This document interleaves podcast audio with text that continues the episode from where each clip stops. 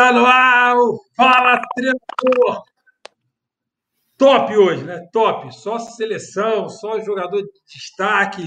Muita alegria que a gente tem aqui nessa noite, Zé Mário, Sebastião Lazzaroni, nossos parceiros de todas as noites, e um convidado ilustre, Paulo Roberto Falcão, dispensa apresentação. Aqui eu já dou boa noite e agradeço a presença. Falcão, obrigado, viu? Não, grande abraço. Um abraço ao Zé, ao Sebastião também. Vamos que vamos. É... Aliás, na nossa vida tem sido isso, né? Sempre para frente, dificilmente retrancar, mas temos que ir para frente, mais para frente do que nunca agora, nesse momento difícil aí. É um prazer e um privilégio estar com vocês aqui. Que legal. Fala, Laza. O Paulo Roberto Falcão, prazer é nosso. O rei de Roma, marcante a sua carreira e seu brilhantismo, o seu talento dentro das quatro linhas, sempre será lembrado como um dos maiores dentro e vestindo com a camisa do Internacional, principalmente da Roma e da seleção brasileira. Bem-vindo. Queremos que você realmente coloque para fora é, tudo que está vivendo o futebol brasileiro nesse momento, a sua ideia, a sua opinião, que caminhos podemos tomar. É só pitacos. E, e é o lado de cá. Fala, treinador, não deixe de falar, não. Bem-vindo. Zé Mário. Um prazer muito grande né, ter o Falcão aqui. Poxa, é uma honra para gente. E ele, quando eu conversei com ele, ele perguntou assim: Você sabe qual foi o primeiro dia que eu joguei contra você? Ele achou que eu não sabia. Eu falei: Sei. Foi um amistoso contra o Flamengo no Maracanã. Ainda lembrei Falcão, foi sexta-feira de é, sábado de carnaval, não foi esse jogo? Foi seleção, seleção de Cannes, que é para Olímpica, Cannes, é, é seleção, no Maracanã com o Flamengo. Como é que eu, que eu, ia esquecer isso, de jogar contra o Falcão, rapaz? Primeira vez. Eu também estava no Flamengo, recém-chegada, né? Foi é, muito legal. Muito eu estava começando. Você, né? já... você, já era, você já era consagrado no Flamengo. É, é ruim, é meu primeiro ano de Flamengo. Não, mas já tá. Ninguém chega no Flamengo no primeiro ano, né? Flamengo é Flamengo. Chegou no Flamengo, se consagra. É. Só, só, em dizer Flamengo, né, já se consagra. Mas quando é. fala Fluminense, se consagra mais. É, menos, é, menos, é. E, e eu peguei, Esse é papo de torcedor. E eu peguei os dois, Flamengo e Fluminense, muito fortes. os dois. Pegou, é. 75, né? 75, Fluminense era Félix, Toninho, a Silveira Edinho e Marco Antônio. Zé Mário, Rivelino e Caju. Gil Manfrini e Zé Roberto. No banco, Pintinho e Kleber no banco. Edinho. Edinho, Edinho. Eu não sei se Edinho jogou esse jogo, porque ele era jogou, reserva. Jogou Silveira e Edinho, jogou? porque o Oliveira não estava jogando. É. O, o, o, esse jogo, Zé, Falcão. Zé, um... antes, antes de você falar desse jogo, que a gente sempre abre o programa e não solta a vinheta. Você está assistindo o Fala Treinador.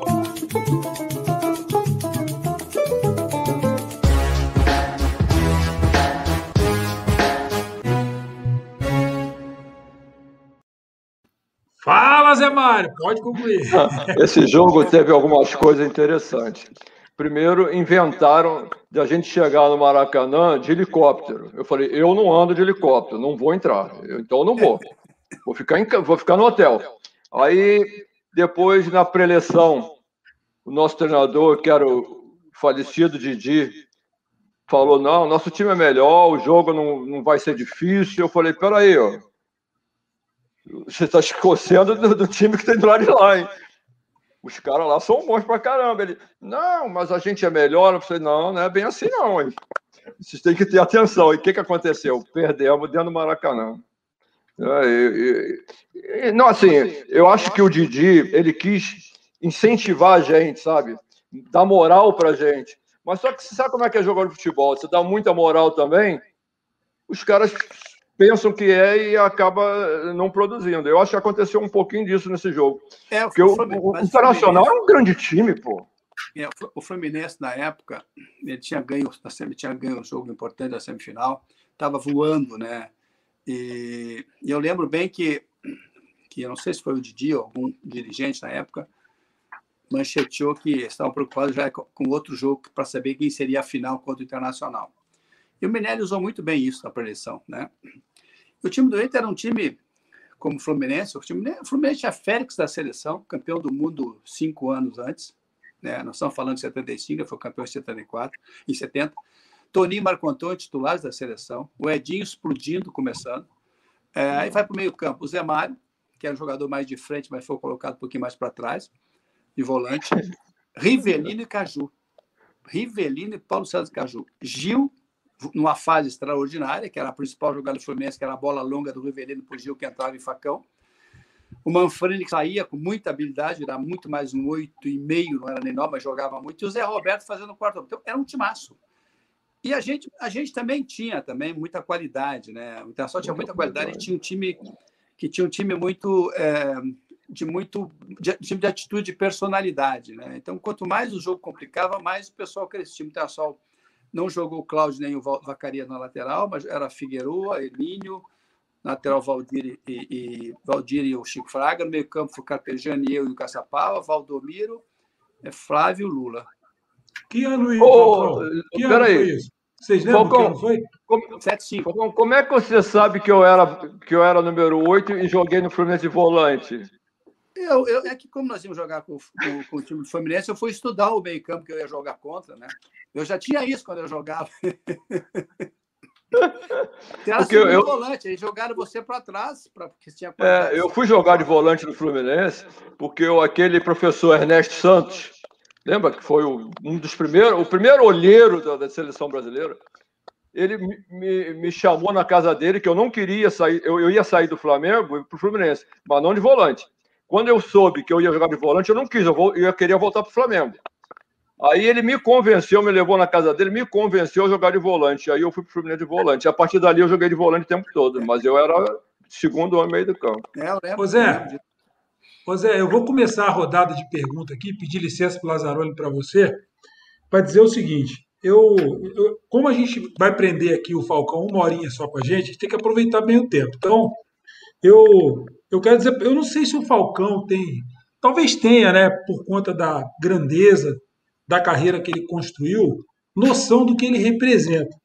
Mas eu, eu quando vejo Falcão assim, eu lamento hoje, a, o meu pai não está mais aqui, porque eu era garoto, eu estava sentado na sala de casa, toda a família assistindo aquela Copa de 82, e o futebol que aquela seleção jogou, e aí o Lazzaroni vai pegar carona depois na pergunta aí, Lazzaroni também dirigiu a seleção, por causa da força daquele time, o que, o que aquele, o legado que aquele futebol deixou, que virou referência. Quando a gente fala em futebol brasileiro, que a gente quer um futebol jogando para frente, um futebol com alegria, um futebol é, é, é, criativo, um futebol que vença, mas que convença, né, que não é, não é só jogar e ganhar, mas tem que jogar bem.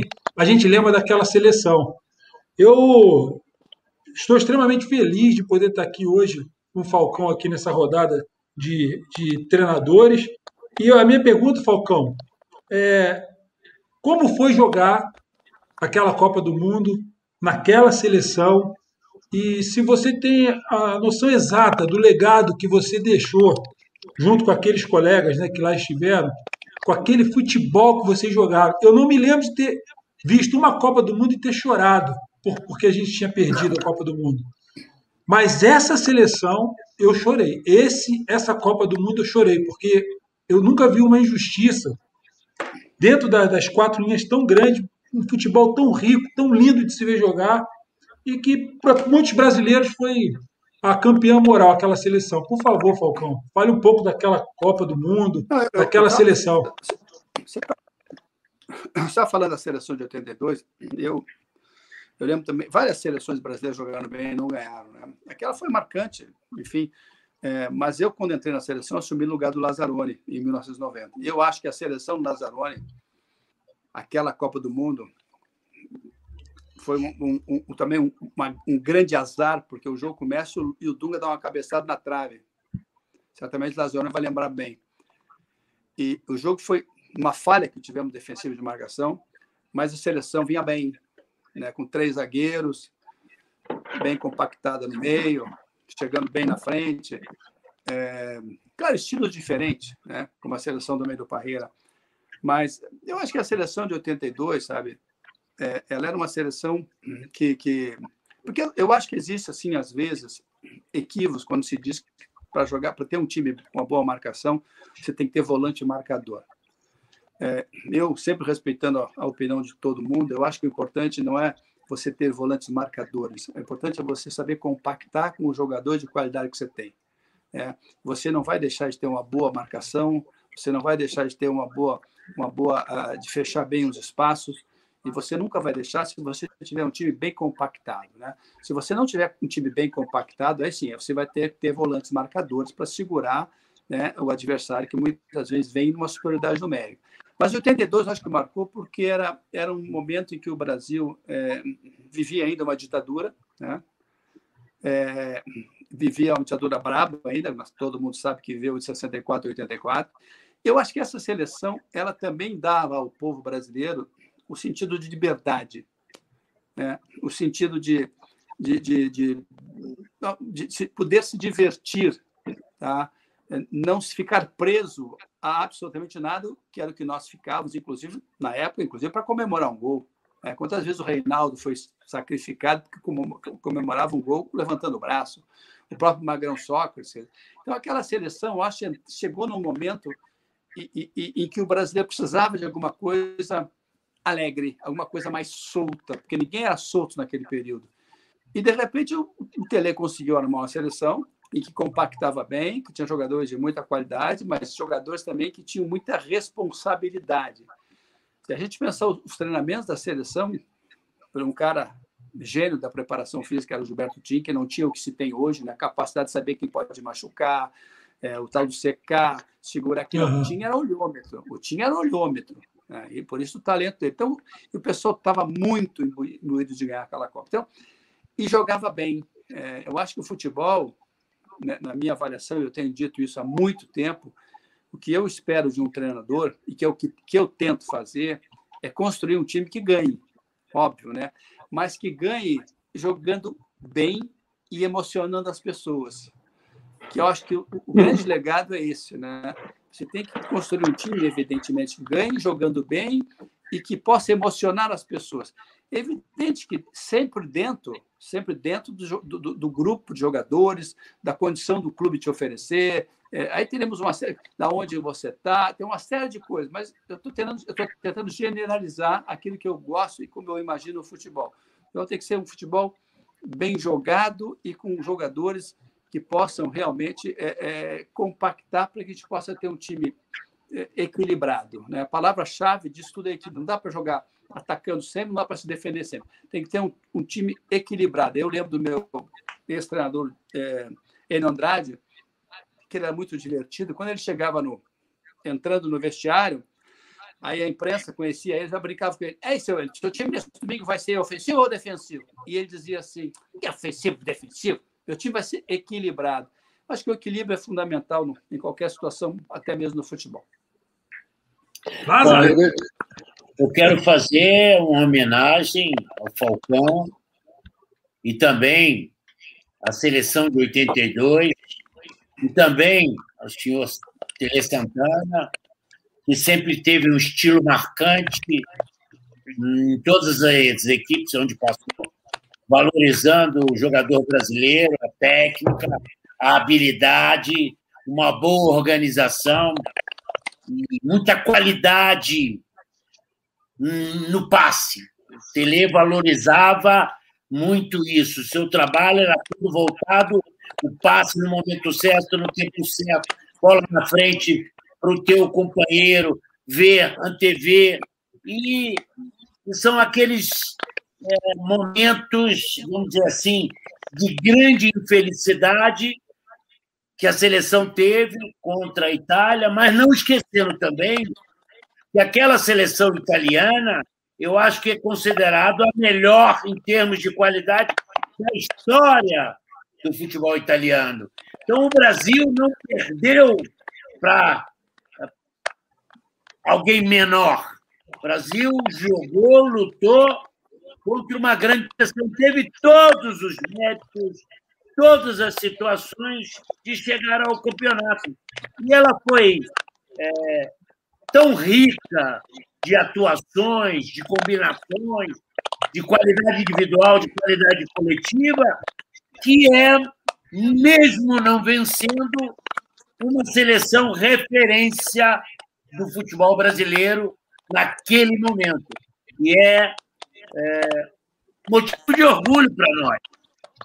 E vou dizer, com toda sinceridade, que assim que entrei, até é, tentando é, dar um, um cliquezinho de aplicação tática, usei uma expressão e ela foi muito mal interpretada. Eu digo com toda sinceridade, porque 82, aquela seleção brilhante e marcante não ganhou. 86, um pouco menos brilhante, mas não deixando de ter é, qualidade no trabalho também. E eu achei, não, vamos tentar ganhar aos 90 do segundo tempo, com um gol de mão e impedimento, para dar uma noção é, de que era busca por um resultado que nos faltava. E, e, e confesso que talvez a má interpretação disso tenha prejudicado um pouquinho caminhos é, de ser competitivo, mas nunca se chega a um título sem a qualidade, sem talento, sem um jogo coletivo, sem um jogo de equipe. E no momento exato, os grandes jogadores decidem. Essa sempre foi a história do futebol brasileiro. Então, eu aqui deixo o meu testemunho pessoal, parabenizando Paulo Roberto Falcão, Tele, o próprio time, o trabalho é, excepcional, marcante dentro da história do futebol brasileiro e essa seleção de 82 que ficou marcante na nossa história. A seleção, de, a seleção italiana, Zé, que o Lazzaroni fala, ela tinha Zoff, que era o melhor goleiro da Europa.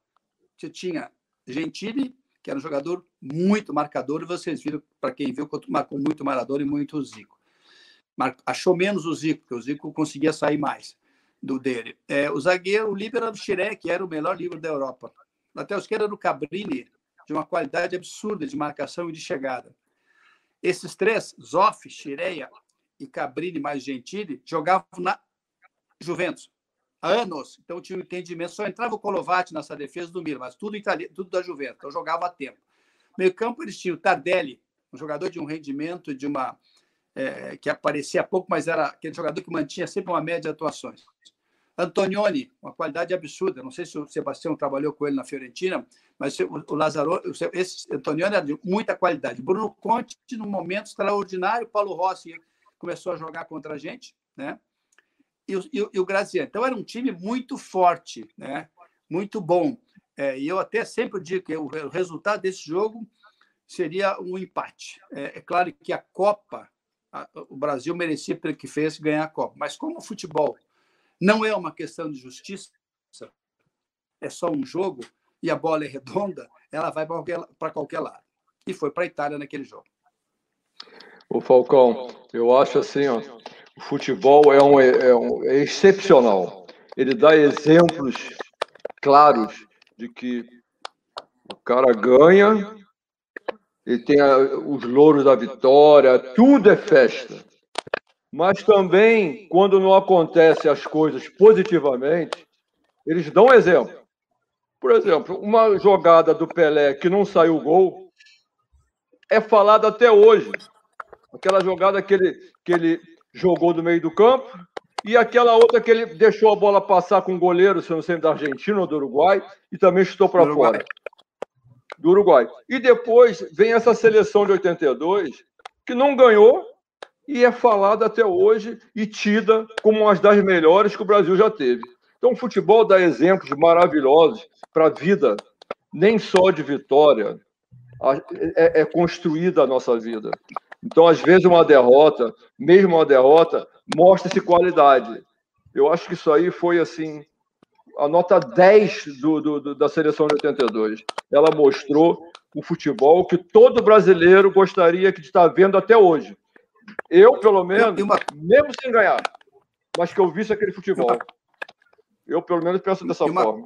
É, é, é, é, é, isso que, a gente, que eu estava falando na minha, na, na minha conversa inicial, que você, e também eu vejo muito o Guardiola falar isso, para mim também é uma das referências dos treinadores aí. Ele diz que, ele conversando com o auxiliar dele, quando ele estava no bairro de Munique, ele está, está no livro dele, né? os, os dois livros dele.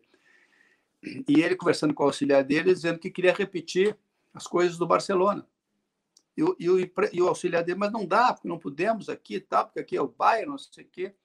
Aí ele perguntou para o auxiliar, mas o que, que, o que quando você pensa, quando você pensa no Barcelona, o que, que você pensa? O que, que você lembra?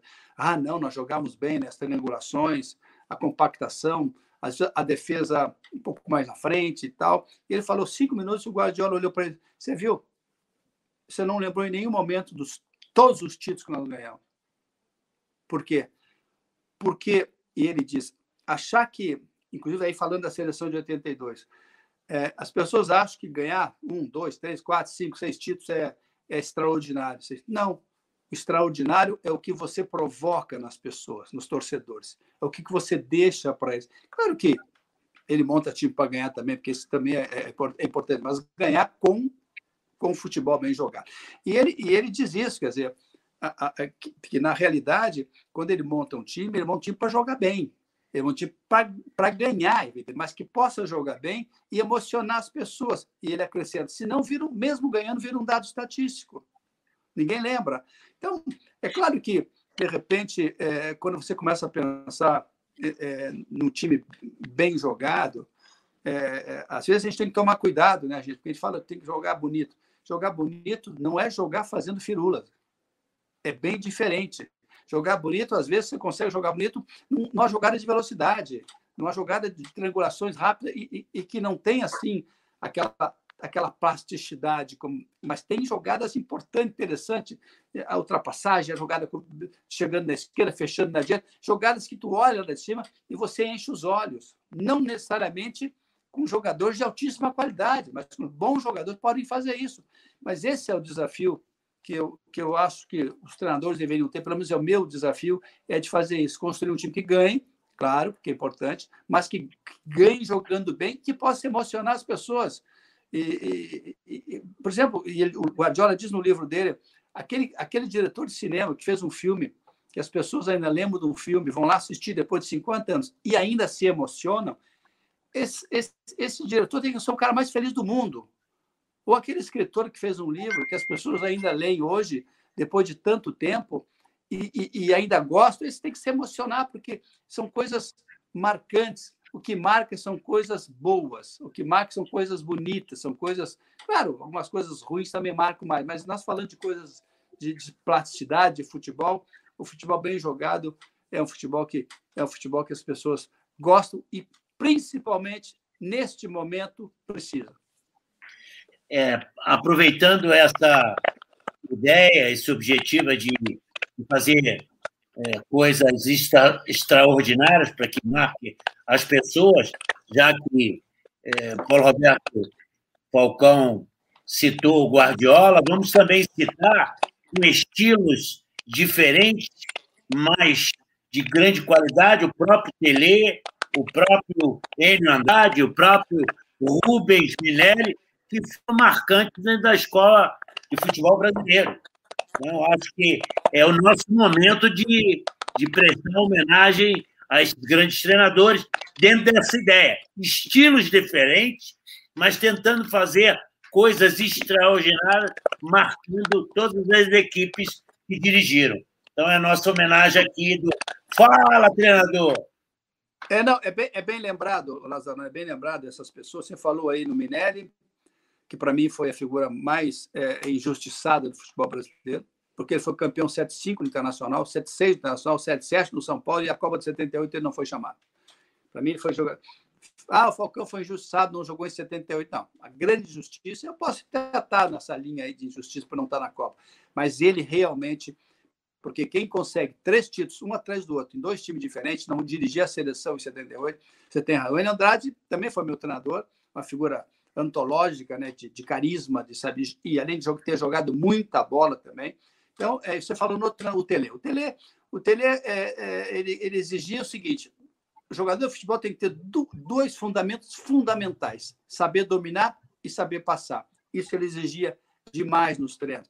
Eu só me referi ao, ao, ao Guardiola, podia me referir também ao Ancelotti, enfim, parceiro, tal, porque eu me referi ao momento, sabe, no momento atual do que nós estamos vivendo. Mas certamente você lembrou de três profissionais. Eu poderia lembrar do grande Dino San, me, lançou no Internacional, na categoria de volante.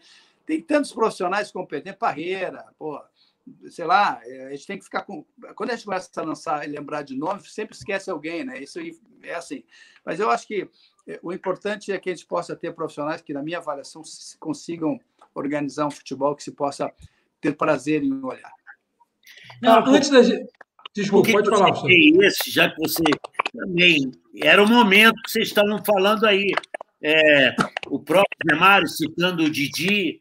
Era o momento desse período aí que levou a seleção de 82. Então não podia, porque era uma sequência do futebol. E o trabalho nos clubes com personalidade, estilos diferentes, mas valorizando sempre uma organização, uma posse de bola e dando liberdade aos jogadores. E todos eles com grandíssima personalidade. A gente vem debatendo aqui todos eles sabendo, não, isso não se faz nesse momento, é melhor fazer assim, e vamos buscar fazer isso. Como a gente está falando aqui, principalmente para treinadores também, essa é a ideia, depois vamos expandir, mas é para mostrar que mesmo estilos diferentes, a tentativa de fazer com qualidade coisa extraordinária é importante. Fala, Palmier. E não, e não só um, um, segundo só. E nós estamos esquecendo também, o problema de começar a citar nomes, é, a gente fica esquecendo de muita gente. Tem correr. Zagalo. Sim, sem dúvida. Mas esse, esse é o concurso. Esse é daquela é, é, linha, é como do Pelé, está acima, está acima. Falcão, eu tive a oportunidade de uns meses atrás, entrevistar aqui o Parreira. E aí eu fui pesquisar umas fotos dele do passado, né? Ele era preparador físico, tem uma foto linda dele com o Lazzaroni, com o Zagallo. Ai, quem que eu tô esquecendo? Tem mais um, me ajuda aí, Zagallo. Não, não, a foto não. é Tele, eu, Tele. Parreira, Zagallo, lá no sítio do Aurito Ferreira, lá em Teresópolis. Estamos jogando no final de semana um tênis lá, e aí reuniu essa turma boa. A boa, foto, boa essa, de copo, fora. Essa foto, essa foto é história, ela é linda, está em preto e branco ainda, para deixar mais bonita a foto. E aí, uma coisa que eu perguntei para o Parreira foi o seguinte: eu via nas fotos dele lá atrás, ele sorria mais. E de um tempo para cá, ele ainda está em atividade, ele sorria menos, estava mais carrancudo, né? Ainda no campo das emoções, a gente está falando da seleção de 82 aqui, Lazzaroni cutucando a história também. Eu queria saber de você o seguinte, Falcão. O que que, o que que, o que que você lembra que te traz muita alegria, se você puder responder, claro, dentro do futebol, com toda essa história que você construiu no futebol brasileiro e internacional? E o que que você lembra que te traz alguma tristeza por não ter conquistado, ou um fato que tenha sido relevante e te marcou de forma negativa, é, dentro de toda essa trajetória sua de atleta e treinador, você poderia é, falar de dois momentos distintos da sua carreira, da sua brilhante carreira, que tenha marcado lá em cima e lá embaixo? Olha, eu acho que é... ah, o futebol é uma paródia da vida, né? Você, você consegue ter grandes momentos e o segredo é você saber administrar e aproveitar essas coisas. Assim, você me perguntou, e batendo a bola de primeira, né? Jogando de primeira, dominando e passando, que era uma característica minha de não segurar muito, isso, não segurar isso, muito isso, a bola, pegar e tocar. É, a Copa de 82, claro. A, a, a, final da Libertadores com o Internacional, nós perdemos no, no Nacional, empatamos no Beira-Rio, perdemos 1 a 0 lá. e a final da Copa dos Campeões que nós, com a Roma que a gente perdeu nos pênaltis. Pensei três coisas assim rapidinho, tá? E, mas aí, felicidade também de ter jogado em 82 na seleção. Vê que a coisa são é, tristeza pela, pela derrota, mas também mas feliz porque aquela seleção, eu até é, fiz um livro sobre, sobre isso, dizer, a seleção que perdeu a Copa mas, e que emocionou o mundo.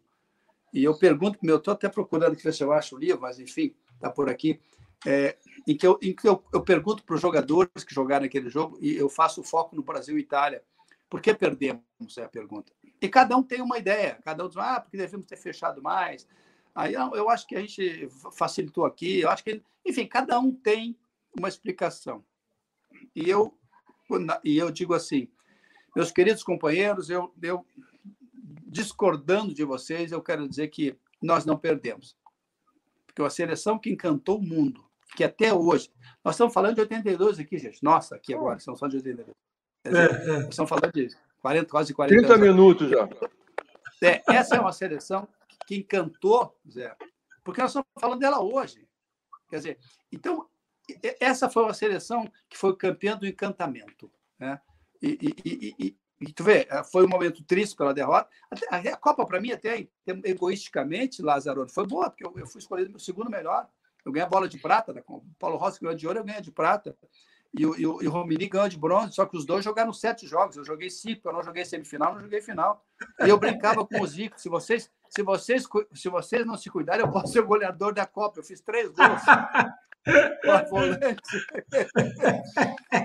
então, assim, mas então foi muito legal e ter participado com, aquele, com aquelas feras, tá? ter convivido com aquelas feras, de ver o, assim, é, é, a vontade que eles tinham de ganhar, a, o treinamento, não se reclamava de nada, vamos e vamos, ninguém fazia firula, quisesse uma firula, outro já cobrava, então era um respeito, tá? E, o, e por isso a tristeza da derrota, porque fez o que tinha que se fazer, mas aí entra sempre a felicidade de ter participado do reconhecimento dessa seleção. Então, eu acho que talvez eu tenha te dado aí três, três situações assim de e, claro, ser campeão brasileiro três vezes com o Internacional, a última invicto, ser campeão pela Roma, que não ganhava campeonato há mais de 40 anos. Quer dizer, isso, aquilo também foi uma coisa para mim, um negócio que me marcou demais. Eu nunca vi uma cidade tão enlouquecida com, com o título, porque não ganhava campeonato há 41 anos. Para vocês Foi daí que veio o título de rei? Foi daí que veio o título de rei, Falcão? Aí houve um exagero, isso é um exagero do torcedor. é exagero nada. Exagero, é. exagero. Mas não, assim, é, então, é, é, esse título com a Roma, sem ganhar 42 anos, teve um peso também, teve uma, uma vivência. O Lazzaroni morou na Itália, sabe a valorização que eles dão. Você não precisa matar um leão por dia lá, gente. Você mata uma de vez em quando, você se respeita. Isso é muito legal. E eu espero que um dia nosso futebol, as pessoas que comandam o futebol, as pessoas que falam de futebol, as pessoas que a mídia que fala de futebol, pudessem entender as dificuldades e, e reconhecer um pouco mais é, as dificuldades. Claro que é uma vida boa, é evidente, mas também tem momentos difíceis e a gente tem que, às vezes, ter um reconhecimento que não se tem. É, por isso que você é o rei de Roma. Agora, deixa e não eu fazer podia uma pergunta. também de é, é, Faltaria alguma coisa num time que tem Zico, Falcão, Leandro, Júnior, Juninho Cerezo, é, Sócrates, Luizinho, Paulo Isidoro, Éder. É difícil, né? É, talento, é talento, é qualidade. Puro muito, talento. Muito talento junto, né? Meu é. Deus do céu. Deixa eu fazer agora. A gente tem 34 minutos e está acabando. Me diz um pouquinho do futebol de hoje, a, a, sua, a sua opinião, o que você está vendo do futebol de hoje, é, como treinador, como jogador, o, o, que você achar do futebol de hoje? Deixa eu colocar um, um cremezinho em cima da um creme em cima dessa pergunta aí. Esse distanciamento, Falcão, entre aquilo que foi construído em 82 com a seleção que vocês representaram tão bem e o futebol acho que dificilmente alguém vai contrariar o que eu estou dizendo aqui. Qualquer um que ligar a televisão hoje e assistir, tudo bem, você pode alegar que falta talento e tal, mas há um distanciamento daquela daquela criatividade, da, daquela magia que acontecia dentro do campo, porque a gente tem visto hoje, inclusive das últimas seleções. Aí, por favor, coloque tudo no pacote aí e dá o teu chute aí. É, eu acho que. E não dá para dar chute de bico, né? Porque não tem graça. não, não. Aí eu dizia sempre assim, eu dizia assim, não é bico, é peito de unha.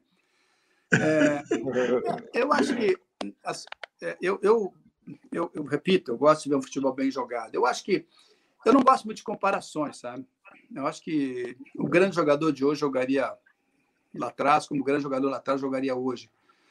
É, eu acho, claro, que nos anos passados nós tínhamos mais qualidade na média.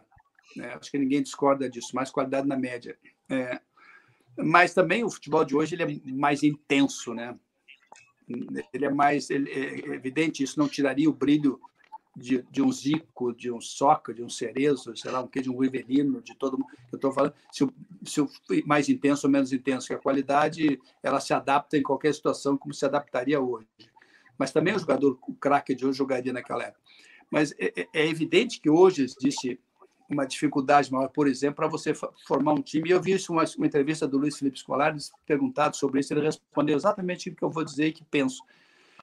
É mais difícil hoje você fazer um time tipo assim, mais família, como se falava, né? mais próximo, né? Porque hoje tem tantas coisas que tiram a tua atenção, e ele falava em celular, em rede social. O, o Filipão dizia muito isso, e ele que foi, né? Tipo como um dos grandes paisões que os jogadores tiveram. Ele sempre falava na família escolar, por exemplo, todo mundo. Ele disse que é. hoje é muito difícil fazer isso. Né? Então, porque ele assim, até porque hoje os restaurantes têm quatro meses, uma, cinco, seis meses, quatro jogadores numa, quatro no outro, e ele nesse momento ele reúne todas as mesas porque ele diz assim, olha, é o único momento que eles vão poder conversar alguma coisa. Então, eu acho que é, e quando eu digo isso aqui não tem nenhuma lamentação, apenas a, a, a contextualização de como hoje nós estamos vivendo. É, é claro que é, a pandemia, por exemplo, dificultou tudo, todos o trabalho de todo mundo, os treinadores, a preparação física, é, de modo geral. Então, eu acho que esse ano que passou um ano que tem que ser. Não dá para fazer alguma consideração de futebol tático e técnico, né? O que dá para notar é que os jogadores cansaram mais, a preparação é mais, foi mais difícil, é, muitos, muitos jogadores tiveram que se preparar em, sei lá, em garagem, em academia, com as dificuldades. Então, acho que esse é um ano que. Mas se a gente conseguir falar dois anos para trás, eu não mudaria o que eu estou dizendo. Acho que nós temos que é, dar uma.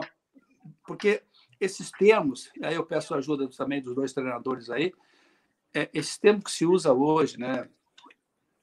É, um texto campo, marcação alta, marcação baixa, pressão. Isso tudo, isso tudo é o, o importante não é a terminologia. O importante é a essência. A essência do futebol é, não, ela não mudou. A essência do futebol não muda. A essência do futebol ela é muito simples, né? Mas quando começou a entrar termos assim mais mais diferentes, é, são termos, ah, marcação é, é, na série da bola, nós usávamos isso pegar o adversário na série da bola. Hoje se diz o quê? Marcação alta. Ah, vamos esperar o adversário no nosso campo e vamos marcar ali. Hoje é chamado de marcação baixa. Ah, vamos fazer meia pressão. Na nossa época, deixa ele sair na intermediária, a gente marca ali. Então, não mudou nada nesse aspecto. Mudou foi a terminologia. Como nós temos assim é, muito, muitas, muitos jovens na imprensa que talvez não tenham vivido essa época de marcar na frente e tal, e, e, e se você fala alguma coisa assim, parece que você não é moderno.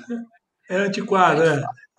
Se a gente fala, se a gente fala assim, é, na segunda-feira vamos fazer um treino de recuperação, não, por que, é isso? É regenerativo, que é rigorosamente a mesma coisa. É rigorosamente a mesma coisa. Mas eu entendo, porque nós temos uma imprensa jovem, nem todos imprensa jovens, que não vivenciaram essa época, sei lá, dos anos 60, anos 70, em que. Em que é, é, vou pegar a seleção do Zagallo, gente o Zagallo, eram praticamente, nós defenderam 4-5-1. É, às vezes eram 4-3-3 com o Rivelino vindo buscar, encostando no gesto para ter gesto, Clodoaldo e Rivelino. Jairzinho, Tostão e Pelé. Na hora de defender era 4-5-1, porque voltava todo mundo, ficava só um pouquinho Tostão na frente, o Jair voltar. Então, é, é, é, você começa a olhar, sei lá, o Internacional dos anos 70 era 4-3-3, Valdomiro Flávio Lula, Valdomiro Davi Lula. Você pegava o Grêmio também. Quer dizer, não, não existe grandes modificações. O que existe é uma terminologia de ciência dos dados. Acho que vocês vão gostar desse assunto, ciência dos dados. Claro que o Filipão também falou isso, claro que é importante. Isso não é. Não, tu não pode se basear numa organização de um time por isso. Isso pode tem que te ajudar. A ciência é legal, a, a fisiologia é legal. Para você ter condições de saber se eu não posso usar o Zemário, porque ele pode lesionar, porque o, fizemos o exame, dá uma segurada, o Lazarone, quem sabe, não dá, vão dar uma descansar. Isso é um puta avanço. Isso sim. É. Então, é, é, é eu acho que a gente tem que voltar, de repente, a, a, falar no futebol como realmente ele merece ser falado. Fala mais de futebol, menos terminologia. Ciência dos dados, isso tem há mais de 150 anos, tem na Inglaterra nos Estados Unidos. Fizeram até um filme sobre isso. É, é, mas tem, como, é que, como é que você vai usar isso? Né? Como é que você vai descobrir, de repente, é, o emocional do jogador na ciência dos dados? Como é que você vai. Então, ele tem que ser usado, uma coisa boa, moderna, mas ele tem, tem que ser dado a ele o peso adequado, nem mais nem menos. Né? Então, é, é, eu falava 150 anos na Inglaterra, nos Estados Unidos, porque lá as pessoas gostam, a cada 15 minutos tem o tempo, vai chover, vai dar sol, as rádios estão dando, porque eles trabalham com planejamento assim, é, é, é, eles não conseguem não planejar. E isso chegou no futebol aqui no Brasil. E tem que chegar. Só que o peso tem que ser dado muito mais à essência do futebol, à qualidade do futebol. E que bom que vieram essas coisas, desde que se dê a elas o peso adequado, que é o peso que merece ser dado, e que não se fique só em cima disso, mas se privilegie também a qualidade e o talento do garoto que está subindo ao profissional. Então você é, é fã, concorda com a carta, declaração do Tinga? Devolva o futebol aos jogadores. A terminologia inadequada para o momento do jogo, para a situação atual. Essa, é, você. É, é, nós falamos muito sobre isso, Tinga e eu, várias vezes. Tinga foi meu jogador. E, e a gente várias vezes se encontrou nesse período aí, e a gente, e a gente comunga disso. É, futebol, a essência não, não, não mudou, que é o que faz a diferença, né? A essência não mudou. Então, esse artigo que o Tinga escreveu é uma coisa que nós falamos várias vezes sobre isso, né? Da, o futebol ele é, ele, ele é ele é jogado, ele é ele, ele até recomendo esse, buscar o artigo do Tinga, porque é um artigo legal que fala daquilo que eu acho que é o futebol. A gente leu aqui, a gente leu. a gente está falando de fazer a diferença, eu acho que é, nós temos que frisar, desculpa aí, Palmeiras. Não, vai lá, professor. É, é, frisar que esse momento extraordinário de se expressar do Tinga um profissional do campo e um profissional, um grande profissional fora do campo, serve de alerta para o futebol brasileiro, para aqueles que estão com a mão na massa, na busca da qualidade, da essência, é o que faz a diferença. Eu vi uma entrevista sua, Falcão, que você falou o seguinte, que o, o treinador brasileiro, por conta dessa, é, dessa prática né, do, da pressão, da demissão a cada três, quatro jogos, o treinador meio que ficou refém no Brasil é, do, do, do, esquema mais defensivo, né, mais medroso, é, tirando sistema, dele né? aquela. Eu, Exatamente. Eu, eu, usei, eu, usei, a palavra o sistema faz com que o treinador. É isso aí. Continue. É, então, aí a gente.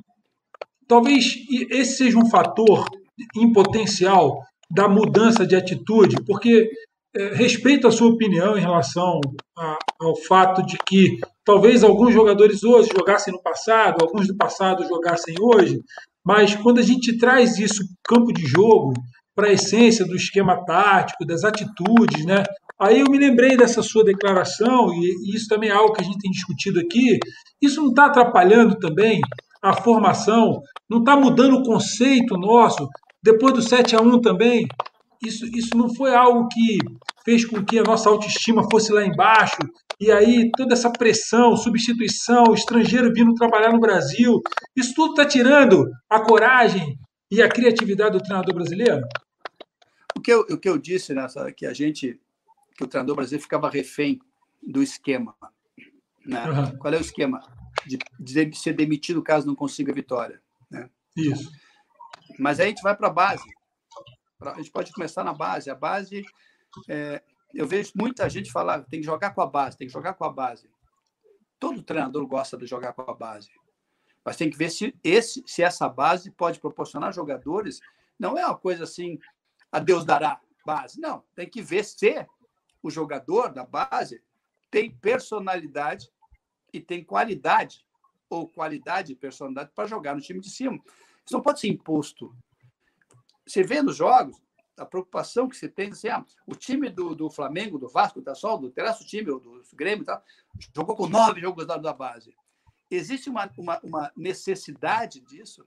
Se tiver 11, é melhor. Se tiver os 27 no plantel, melhor. Mas o que eu noto é que existe uma, uma forçação nisso, um, praticamente uma colocação ao treinador: olha, você tem que botar a base. E contratam treinadores que se diz que usam a base. Tá? É, todo mundo vai botar a base se tiver jogadores, bons jogadores, melhores que o de cima, ou pelo menos em condições de jogar em cima. Então, isso já começa lá. E aí você vê que existe uma, uma, uma, uma cobrança também dos treinadores das categorias de baixo, porque eles também têm sonho de trabalhar no time de cima. E como Sim. a gente ainda valoriza muito mais vitória, não o trabalho, ele está preocupado em ganhar. E se ele, naquele momento que ele está ali dirigindo, sei lá, um sub-18, sub-20, tal, juniores tal, ele sentir que o jogador de mais talento, naquele momento, vai dar menos, que o jogador menos talentoso, mas mais pronto, ele vai com o mais pronto. Porque esse pode dar o título para ele. Esse, só que, dentro de uma leitura, esse jogador talentoso é que tem que ser privilegiado. Você tem que tratar todo mundo igual. Mas o talentoso, você tem que preparar. Esse é que vai te dar condições de você chegar no profissional, fazer um, um, um, trabalho e conseguir. Só que como é que você vai exigir que o treinador, um ser humano, que também quer treinar o time de cima e por se, se valorizar vitórias, como ele não ganhou na base, não vão colocar, não vão dar chance para ele. Então, é, é, o mais importante para nessa época, nesse momento, para mim, eu até exagero. Olha, você é meu treinador da categoria de base aqui do sub-20, sub-18 e tal. Eu vou, é, se você ganhar campeonato, eu, eu, você não vai ter um aumento. Eu tô, estou exagerando de propósito. Agora, se você revelar cinco jogadores, eu vou te aumentar. Tá? Então, é, é, eu tenho, acho que os, os jogadores ficam, ficam mas agora, felizmente, felizmente, Zé Mari está acompanhando bem, trabalhamos muito nisso, os clubes entenderam que vão poder só mexer duas vezes no treinador. Isso vai isso. dar ao treinador. Isso vai opinião sua lá atrás. Pois é, eu... mas eu, eu acho que isso vai dar. Na verdade, foi nós todos, né, Zamba? Mas assim, eu acho que vai dar o clube, inclusive, é, a, a, tranquilidade de escolher um profissional e pensar melhor. E depois que dispensar o primeiro e pegar o segundo, ele não vai ter mais pressão de ninguém, porque sabe que não adianta, não vai poder mexer. Ele vai ter respaldo, ele, clube, ele, clube, ele, gestor, ele, presidente. Olha, eu não posso mexer mais. Então, vai ser também para eles, primeiro, escolherem bem, entrevistarem um profissional para ver se é isso que eles querem, e aí começar a fazer um trabalho com consistência, porque sabem que não vão poder trocar mais de dois. E isso vai ter também para eles, ótimo, porque eles vão ter o respaldo se o time não conseguir resultado, eu não posso mexer. Eu vou ter que botar um garoto que está seis meses aqui dirigindo sub-20 para trabalhar em cima. Então, isso também eu acho que vai ajudar muito em relação aos profissionais da base e os próprios dirigentes dos profissionais. O Falcão, você falou muito daí da base, de lançar o jogador. Eu me lembro muito bem no Zagallo no Flamengo, o cuidado que ele tinha de pegar o jogador da base e lançar. Ele falava assim: jogador para ser lançado, vindo da base, o nosso time tem que estar tá bem, porque esse jogador não pode ser o salvador da pátria. Ele tem que estar tá encaixar e a gente vai evoluindo, evoluindo até ele assumir a posição, se tiver mesmo valor e evoluir. O que acontece hoje, eles querem pegar o jogador da base e jogar. Aí o treinador perde três vezes e sai fora. O cara que entra, manda da base voltar. Assim foi no Guarani.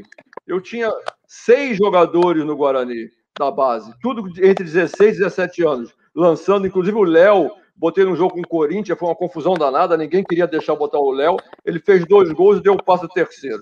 Tinha 16 para 17 anos. Quando eu saí do Guarani, o treinador que entrou botou todo mundo para fora.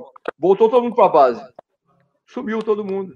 Porque não é assim, tem que ter continuidade. Para botar um menino da base, pode ser quem for, até o Zico que teve problema no, no Flamengo, ele subiu em 73 e o Zagallo devolveu ele para a base. O time de 73 jogou 10 jogos, empatou um, perdeu 9. Se o Zico tivesse nesse time, o que, que poderia, poderia acontecer com o Zico? Ele pegou, devolveu o Zico, não. O time não está bem, não vai promover ninguém, vai atrapalhar a vida dele. E voltou. Em 74, o Zico subiu, foi campeão. Nós fomos campeões em 74. Então, até para lançar a base, o treinador tem que ter estabilidade. Senão ele não tem confiança que você falou. Entre o bom e o pronto, mesmo sendo eh, não sendo a mesma eh, técnica do outro, ele vai pronto. O, o, o outro que, que, tem possibilidade de um dia subir ficou para trás, pô, porque ele não tem garantia. O primeiro aspecto é o talento, é a qualidade.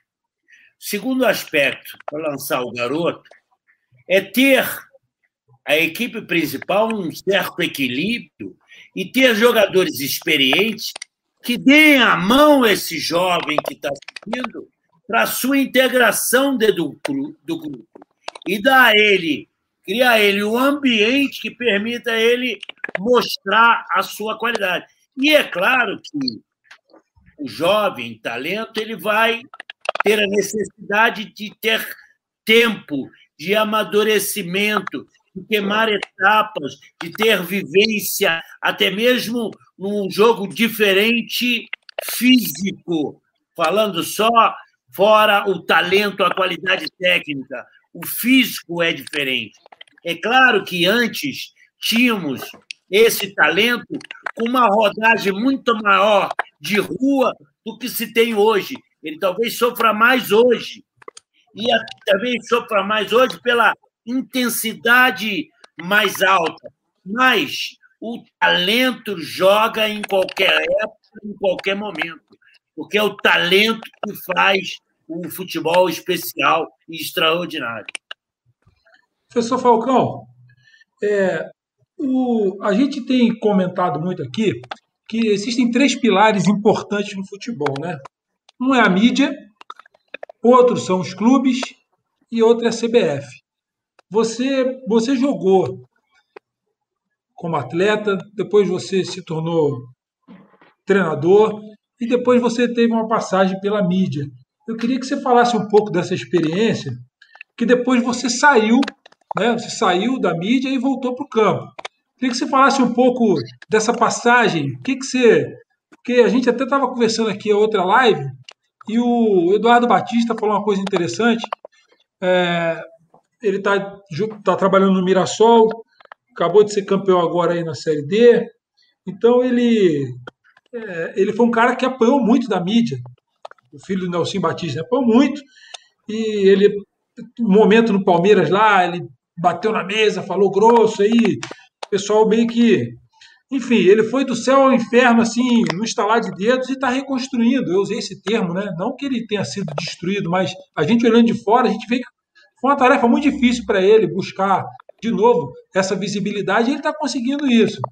Então aí você teve essa oportunidade de trabalhar na mídia junto desse pessoal que forma opinião e que, infelizmente, né, de acordo com aquilo que a gente viu numa última pesquisa aí, que foi essa pesquisa, depois se você quiser dar uma olhada, eu vi que você é um cara estudioso, né? Você gosta de é, compilar dados. É, chama Culpa pela Derrota. É um vídeo de. Ele tem quase duas horas, mas de seis horas que a gente resumiu uma pesquisa que foi feita na Alemanha e comprova estatisticamente, é matemática pura, é ciência, que o treinador brasileiro, até quatro derrotas, ele é demitido. E ali vem os motivos pelos quais o treinador é demitido. E aí foi que chegaram à conclusão, tem uma teoria lá na Alemanha, que é a teoria do bode expiatório. Não é, não é um chavão popular, não. É uma teoria mesmo de que o treinador é demitido para, vamos dizer assim, é, esconder outros fatos com a demissão dele. Então, é, e a mídia tem um papel fundamental na, na, na, desconstrução, na construção dessa coisa que, como diz o Diniz, né, é a máquina de moer gente, que é a mídia. Você teve lá e você trabalhou com gente importante. É, então, é claro, a gente não quer detalhes aqui, eu quero a sua opinião em relação ao papel da mídia e a responsabilidade que ela tem dentro do futebol brasileiro. Eu acho a mídia, é, assim, né, o trabalho dela é importante. Né? Tem bons profissionais como maus profissionais, como qualquer outra profissão, evidentemente. Né? Tem profissionais, tem profissionais é, mais capacitados, outros menos capacitados, em qualquer situação.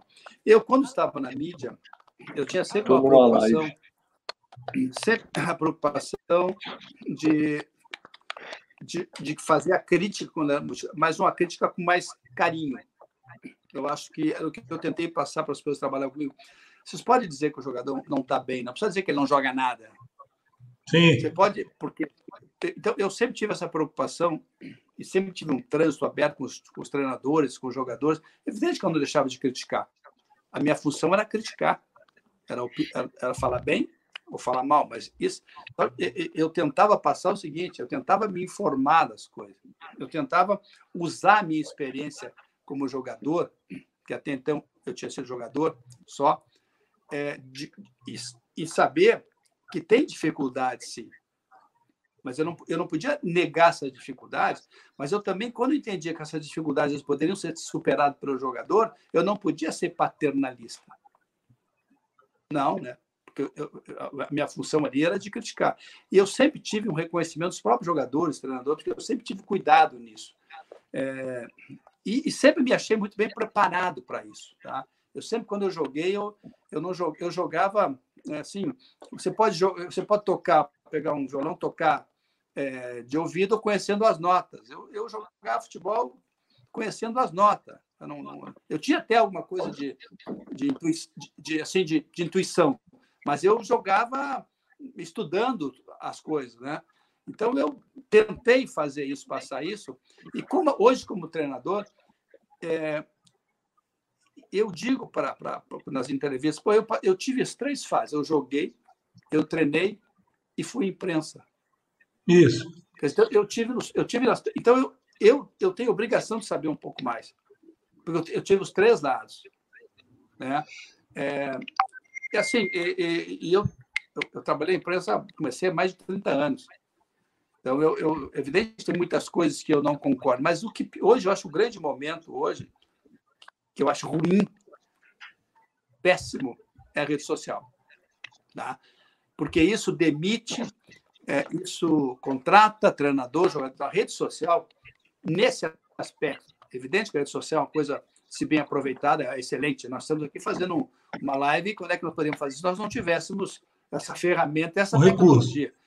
É verdade. O recurso para isso. Então, nós temos que reconhecer as coisas boas. Mas quando você vê é, alguns, às vezes, gestores se valendo de, de rede social para contratar ou, ou para demitir, aí não é legal. Aí é uma coisa, inclusive, porque aí não ter convicção. Tá? Se você tem convicção, você tem convicção do que você quer. E às vezes eu sinto que a mídia, de modo geral, consegue, através de opiniões, tal, de pessoas que opinam, mudar um pouquinho a cabeça dos profissionais que são gestores nos clubes. É, isso, para mim, assim, ó, a convicção. Uma vez eu conversando com o Mário Sérgio, grande Mário, que Deus o tenha lá em cima, né? Os nossos amigos já se foram. Ele treinava o Internacional e eu tinha esse programa que o Zé Mário falou, aqui na Rádio Gaúcha, eu entrevistando o Mário, eu disse, Mário, Tu escuta, tu escuta, lê jornal, escuta rádio, essas coisas assim. Não, tal. Mas por, por não, Paulo, sabe o que, que é? E ele disse a seguinte frase: nenhum treinador tem sempre convicção das coisas. Então, se eu, isso eu acho realmente verdadeiro, porque também acontece às vezes comigo. Eu tô, eu tô lá, eu, a convicção, ela, ela, ela anda muito do lado da teimosia né? Ela está do ladinho. Ela está é. quase. Né? Então, assim, é, mas ele me disse assim: olha, eu não escuto, porque sabe por quê? Porque às vezes eu tenho dúvida se eu, se eu tô, vou botar para jogar o Zé Mário. Aí eu escuto e leio, não, para ter que jogar o Lazaro, tá, aí eu já fico. E ele reconhecia isso. É. É, então, eu acho que. É, é, é a, a força que, que a mídia tem, né? É uma força imensa. É, e, que você escreve. Eu, você a, mídia, a mídia, eu acho, eu sou favorável, gosto da. É, tanto é que eu trabalhei com de 30, adoro fazer rádio, televisão e tal. Mas eu tento, tentei mostrar, eu tentei uma vez, gente, aqui no Rio Grande do Sul, chamar de congresso, simpósio, sei lá o nome, de reunir jogadores, treinadores, médicos, diretores, os, os dirigentes de futebol e imprensa. Todas as pessoas que estão envolvidas no mundo do futebol, para que cada um entendesse um pouquinho mais. para que o jogador que entendesse. Porque o jogador entendesse é, que, às vezes, a chamada na capa ela é um pouquinho diferente do texto, mas ela não está mentirosa. Tá? Às vezes, é, é, para entender também, e aí o, o, o, o, cara da mídia entender por que, que de repente o Lazzaroni jogou com o Paulo Roberto Falcão, o Zé Mário, ou por que, que não jogou. É por, é, por que, que não pode dizer, ah, o Paulo Roberto Falcão também não, pode, não treinou, chegou tarde em casa, não posso botar. Ele não pode dizer isso. Mas criar uma situação, foi o que eu tentei e não consegui, para que se entendesse mais e eu lembro que eu perguntei para o Paulinho, quando ele treinou o Flamengo, também nesse programa, quando eu entrevistei ele, que ele treinou o Flamengo, que era o jornalista Márcio, eu digo assim, o que tu aprendeu nesse período? O que, que futebol te deu, tu saindo de jornalista para treinar o Flamengo? Aí fez uma frase assim, que eu acho que resume tudo que nós estamos fazendo, estamos falando. Ele disse assim, eu aprendi que eu tenho que ter mais calma na hora de fazer uma crítica. Frase do Apolinho, porque eu vi eu conheci como é que funciona lá dentro. E aqui, gente, eu estou dizendo que não é que não tem que ser criticado. Claro, se o Zé Mário mexe mal no time, se eu mexo mal, se o Lázaro. Tem que ser criticado, faz parte. É, mas eu acho que o que está faltando porque é convicção das pessoas de um modo geral. E o futuro, Falcão? Você. O último clube que você dirigiu, se eu tiver errado, você me corrige aqui, a pesquisa que eu fiz foi o Inter, em 2016 que que, que, que você. O que está rolando foi, hoje? Foi tão rápido. Foi tão rápido. Pô. Pois Foram é, cara. Jogos. Foram cinco jogos. Pois é. O que, que você tem programado aí? O que, é, que você está é, fazendo? Aí, aí... É, isso, isso do. Isso, ah, você fez essa pergunta, falei cinco jogos, como tiveram outros aí que ficaram também tanto ou tal, porque isso é, é que nós estamos falando de, de, de, de falta de convicção de desrespeito ao profissional. E por isso nós estamos nessa briga para que, se, que, que, que possa ter um projeto que está lá em Brasília para ser votado, na Federação isso. Brasileira dos Treinadores, que o Zé Mário, nosso, Zé Mário é nosso presidente. Quer dizer, a, a gente é, quer que se tenha mais respeito ao profissional, ao treinador, e, e, que os clubes também sejam respeitados, que os dirigentes sejam respeitados, que o executivo seja respeitado, que a imprensa respeite tudo. Nós temos todo mundo no mesmo barco, gente. Está todo mundo na luta pelo futebol, para o futebol melhorar. É que nem hoje em dia, eu, eu fico espantado, gente, quando eu vejo essa, essa, briga política no Brasil, eu não consigo entender por que, todo mundo não se reúne, gente, o que eles vão fazer? Sentam na mesma mesa, os prefeitos, governadores, eh, governo federal, todo mundo. Tu não vê isso. Tu vê um atacando o outro, atacando o outro. Quando seria o momento da todo. união? Gente, esquece, vamos pensar no Brasil. Vamos pensar como é que nós vamos resolver isso. Me ajuda aqui. Não. A política está na frente de tudo. Isso também se vê, às vezes, em, em algumas contratações no futebol. Falei demais, ó, chega. Não, Zé Mário, lá... Você acha que está nos faltando mais ambição, mais fome, mais garra, mais gana? Olha, isso nunca faltou, mas para isso tu tem que ter uma, tu tem que ter condições de ter isso, né? É, eu eu adoro Lazarone, meu treinamento, amo treinamento, cobrança de falta. A, é, eu, tô, eu, tenho aqui na minha, enfim, não dá para mostrar, mas eu tenho aqui um, é, é sei lá quantos livros de, sobre, sobre europeus, sobre marcação. Alguns, pena que no Brasil nós não temos essa, essa é, literatura, tantos né? livros sobre tática sobre futebol, essa literatura nós não temos tanto. É, então, assim, eu, eu gosto da jogada ensaiada, eu gosto do, do, do dia a dia, da preparação, é, de fazer, de surpreender o adversário. Isso é, isso é coisa que me delicia. Tá? É, de ter condições de montar um surpresa no adversário, de repente está esperando, teu time está jogando 4-3-3, eu entro lá com 2-4-4, porque o adversário vai ter dificuldade. Essas coisas é, é, é, é, o que eu mais gosto de fazer. Então, isso para mim é a gana, é a garra, só que tu tem que ter condições de fazer isso, né? Tu tem que ter condições de, é, é, de, de, conseguir mostrar isso. É, Construir, com né? convicção e com. É claro, senão não tem como. Com cinco jogos que é difícil, né, professor? É, eu cheguei numa quarta-feira, joguei domingo, domingo, quinta, domingo e, e, fui embora. Quer dizer, cinco jogos. Um período difícil, o assalto estava muito difícil. É, isso não vai acontecer agora com essa nova, esse acordo dos clubes aí. Tomara que isso vire lei, né? Quer dizer, acho que isso não vai acontecer porque vão escolher melhor, vão pensar melhor. E, e, e por exemplo, na Itália, na Itália você pode trocar o treinador quando quiser durante o ano. Só com a diferença que se você tem voltar a Fiorentina e contrata o Lazzaroni por três anos, depois de quatro meses ele é demitido, ele vai receber os três anos. Tá? E se o clube não pagar, ele tem penalidade. Ele perde ponto, ele já não pode se inscrever, ele tem penalidade. Quer dizer, e, e daí entra o Zé Mário para treinar o time. O Lazzaroni está recebendo, não pode treinar naquele ano. Mas se no ano seguinte ele vai treinar outro time, ele arruma outro time para trabalhar, ele faz um acordo com o time que tinha contrato. Tá? E o time que ele tinha contrato também não pode ter dois profissionais contratados. Ele tem que. Quer dizer, então existe uma preocupação é, é, em cumprir as coisas. Eu acho que foi o Zé Mário que disse esses dias que não sei quem, qual é o time que tem si, pagamos cinco ou seis treinadores. É. Tá sem áudio, Zé. Não sei se sou eu ou se é você aí. Libera seu áudio aí, Zé. bem aqui que o Valdemar Lemos levou 19 anos para receber do Fluminense. Não dá, né? Quer assim dizer, não dá. É, é, é não, é, por isso que, inclusive, no, naquela, naquele projeto de lei, se dizia, olha, eu não sei se foi colocado, mas uma das coisas que eu pedia tal, que era de não poder contratar um profissional se você não não marcar. Sim, pagar o outro. Está saindo. Sim. Está na lei. Tá, é, saiu. Não Isso aí está na lei. Tá, Fala, tá, Lázaro. Tá. Não, era o que. Eu quitar o que saiu. Isso, que isso. Meus amigos, nós estamos com uma hora e sete minutos.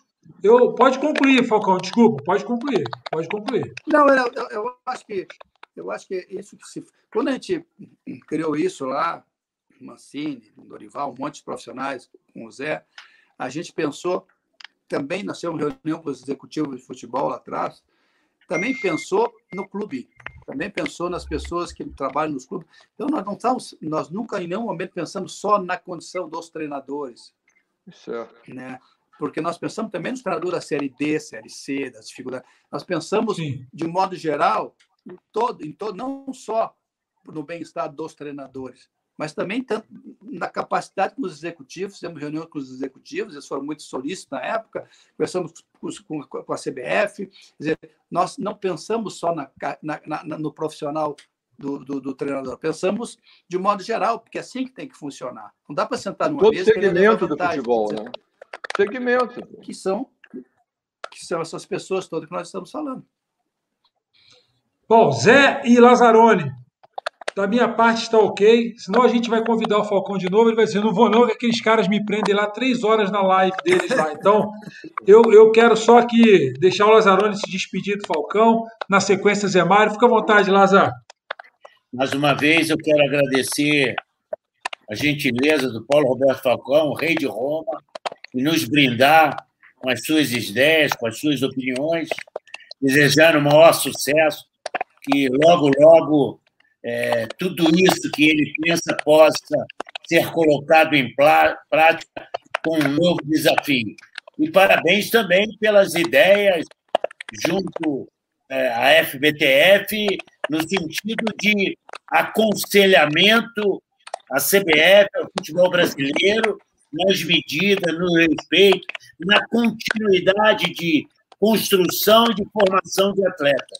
Parabéns, Falcão, e esperamos outra vez, na outra hora, dar continuidade a esse belo papo, essa bela é, bagagem que você nos brindou hoje. Fala, Zé. Mas, olha, obrigado, foi um prazer, foi um prazer também. A gente não falava há tanto tempo, não se via. E é sempre bom conversar sobre futebol, conversar sobre seleção brasileira e conversar sobre aquilo que é, na realidade, sempre foi a nossa vida, né? Essa dedicação ao esporte que nós que para nós nunca foi esporte, né? foi sempre profissão. Obrigado, um grande Isso. abraço para ti também. Falcão, rei de Roma, gentleman, muito obrigado por tudo. Foi um prazer muito grande. Eu digo sempre que eu tenho o maior orgulho de ter jogado contra e a favor dos maiores jogadores de todos os tempos desse planeta. Nunca mais vai acontecer isso, pelo menos durante a minha vida. Tanto jogador bom junto e eu estar tá ali no meio jogando contra ou a favor.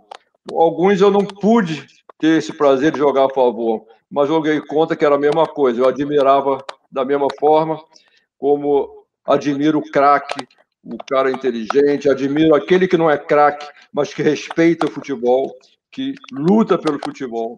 Então, muito obrigado por tudo que você, essa gentileza de você ter vindo aqui e espero poder convidá-lo mais vezes. Passou só 11 minutos. Então a gente está mais ou menos Zé, dentro do tempo. É, é o acréscimo. É, eu, só, eu Zé, só tenho um pedido. Eu quero que você participe também na FBTF, sempre dando sua opinião, dando o seu parecer, porque ali serve de orientação aos novos treinadores também. Isso mesmo. Tá Zé.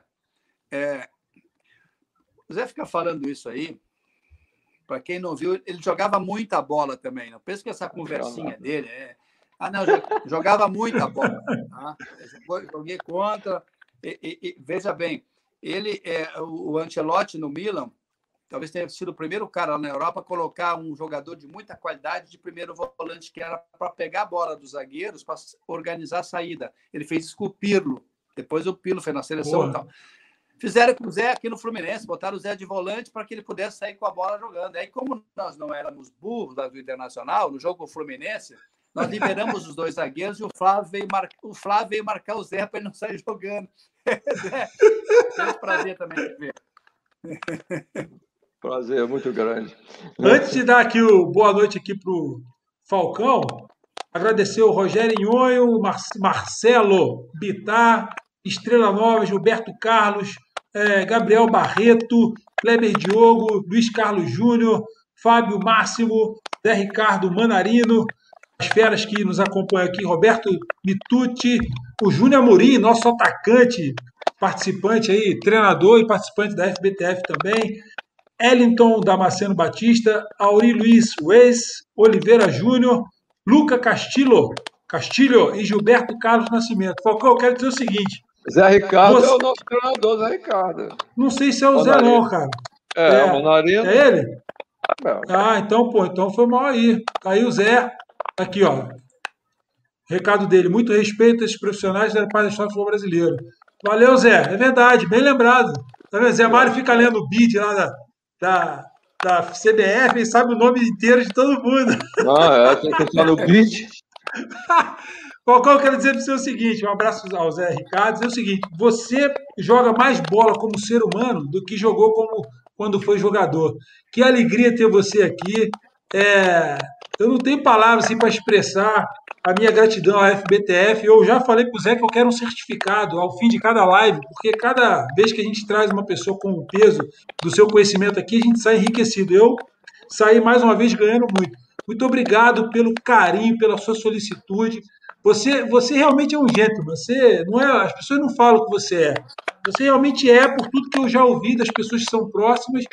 E cada vez que a gente tem a oportunidade de ver você assim, né, trocando uma figurinha de uma forma tão simples, né? Putz, esse cara aí. Será que ele fez tudo isso mesmo que ele construiu? Ele é muito simples, não é possível. É, você tornou isso possível também. Muito obrigado aí por ter participado. Fala, Lázaro. Lázaro está comichando ali. Não, é classe de craque. É, é. Inteligente, um cara amigo pra caramba. Muito obrigado por toda a ajuda e contribuição que você dá à FBTF. Em nome de todos os colegas, a gente agradece, viu? Imagina, eu acho que isso é uma obrigação. É uma obrigação para quem está no futebol ajudar. E eu estou muito feliz de estar participando há bastante tempo né, nessa luta nossa dos treinadores aí, que a gente possa. Porque as pessoas se enganam, né? Não são só os treinadores de Série A, tem Série B, C, D e, e a Série D são, são coisas que são muito mais complicadas. Mas a gente está tentando ajudar de uma maneira ou de outra. Muito obrigado pelo carinho de vocês. Eu não mereci todos esses elogios, mas vou guardá-los dentro do Mereceu sim. É. Palmas pro Falcão! Abraço. Falcão, vou soltar uma. Vou soltar uma vinheta, segura aí, que a gente vai se despedir fora do ar. Uma vinhetinha aí, segura aí.